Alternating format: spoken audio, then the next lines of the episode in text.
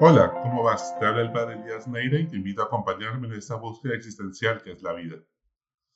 Jesús, en la última cena, en la cena más importante de su existencia, cuando iba a consagrar por primera vez la Eucaristía y ofrecer su vida en la cruz, miró a sus discípulos a los ojos, conmovido, y les pidió una única cosa. Sean uno para que el mundo crea. El sueño de Jesús es la fraternidad universal.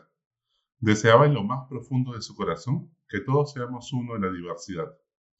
Ojo, no te confundas, la unidad no es lo mismo que la uniformidad. Estar unidos significa tener una sola alma y un solo corazón orientados hacia Dios, que es amor. La uniformidad, en cambio, es la semejanza externa. Nos vestimos igual, cumplimos el mismo horario en el trabajo, rezamos lo mismo, compartimos la misma ideología, pero no significa que estemos unidos, pues estaríamos aplastando, oprimiendo la identidad de muchos, pues todos somos distintos. Por ello, la unidad, para que sea libre y la verdad por el amor, tiene que respetar la diversidad de cada cual. Así como el Padre y el Hijo y el Espíritu Santo son distintos y tienen la misma dignidad, o sea, ninguno es mejor que el otro, estar unidos por el amor es lo fundamental. Así también nosotros estamos llamados a la comunión universal. Y por eso comulgamos participando del sacrificio de Jesucristo en la cruz. Si no morimos con Jesús a nuestro egoísmo, a nuestra envidia, el rencor y el resentimiento que a veces tenemos en el corazón, y somos capaces entonces que nuestro corazón fragmentado, pues sea reconstruido y perdonado por Jesús, y entonces y solamente entonces seremos capaces de construir una unidad en paz con los demás. Solo un corazón integrado y en paz consigo mismo puede construir un solo corazón. Y entonces, cuando yo estoy conflictuado conmigo mismo, proyecto ese conflicto del otro. Y así deja de ser mi hermano, mi prójimo, para convertirse en un extraño, en mi rival. ¿Tu corazón está integrado y tiene, o tiene alguna grieta? ¿Algún rencor o envidia se asoma algunas veces en tus pensamientos, en tu memoria? ¿Algún recuerdo hace que esa grieta se abra en tu corazón y esa herida reaparezca?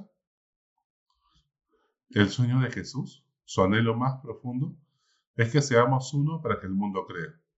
¿Te imaginas una iglesia unida donde se respete y aprecie las diferentes sensibilidades y carismas, donde todos podamos sentirnos seguros y protegidos por nuestra Madre la Iglesia, donde todos puedan respetar la espiritualidad del prójimo, donde cada uno pues, pueda acercarse a Dios de distintas maneras, como dicte su corazón, como Dios quiera hablarle de corazón a corazón.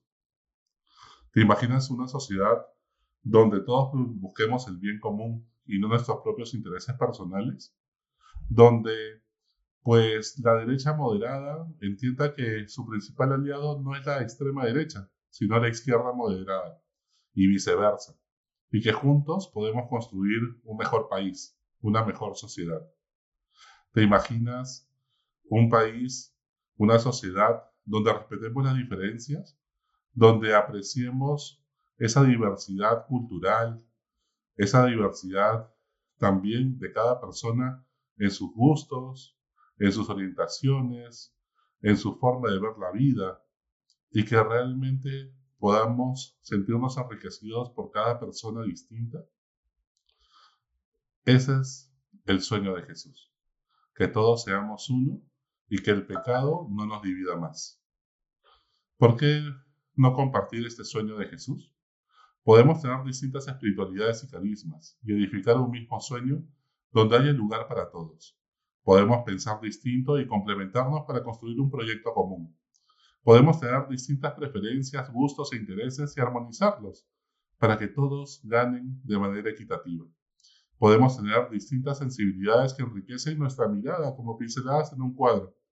Necesitamos una foto panorámica donde todos entren y nadie se sienta excluido ni marginado de esa foto. Necesitamos aprender a apreciar el don, la idea, el aporte del otro, que es distinto a mí, sin que eso genere desconfianza y malos entendidos. ¿Qué necesitamos para ser constructores de la paz y la unidad? En primer lugar, necesitamos una pedagogía del diálogo. Aprender a dialogar. No me refiero a debatir, por si acaso, sino a dialogar. Aprender a escuchar y percibir la parte de verdad, sus genuinos intereses y preocupaciones de mi adversario, para integrarlas en mi discurso. Solo si integramos los argumentos y relatos de todos en una sola narrativa, tendremos unidad. Si no buscamos juntos la verdad, la unidad será ficticia.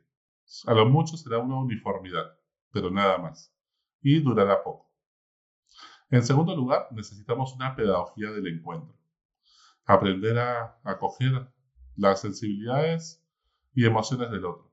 Cuando estamos unidos por la confianza mutua, cuando creemos que la gran mayoría, a pesar de las diferencias, buscamos el mismo propósito trascendente, buscamos el bien común en la sociedad, entonces ocurre el milagro de la fraternidad.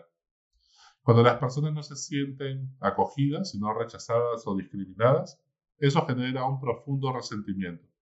Si aprendemos a acoger nuestras particularidades y valorar su riqueza, entonces el grupo se convierte en una comunidad.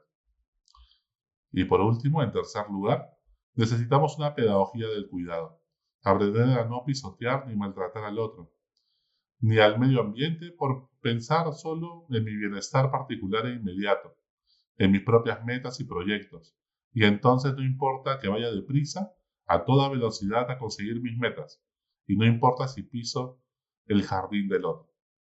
Tenemos que cuidar la casa común, que es este planeta, pensando en las próximas generaciones y asumiendo la responsabilidad de nuestras acciones para que los proyectos que emprendamos sean sostenibles. Es una sensibilidad que debemos interiorizar a partir de una profunda paz interior, en el contacto con la naturaleza y en armonía con toda la creación. Siempre se puede. Podemos ser parte de este sueño de Jesús, que todos sean uno para que el mundo crea. Y en ese sueño tú y yo también tenemos un pedacito de responsabilidad. Todos podemos ser constructores de la paz y de la unidad, con la ayuda del Espíritu Santo. Hoy día, que celebramos justamente la venida del Espíritu Santo en Pentecostés, pues ese mismo Espíritu nos mueva a esta fraternidad universal y acoger al otro con una cultura y una pedagogía del diálogo, del encuentro, del cuidado. Hasta la próxima sigue buscando que Él te encontrará.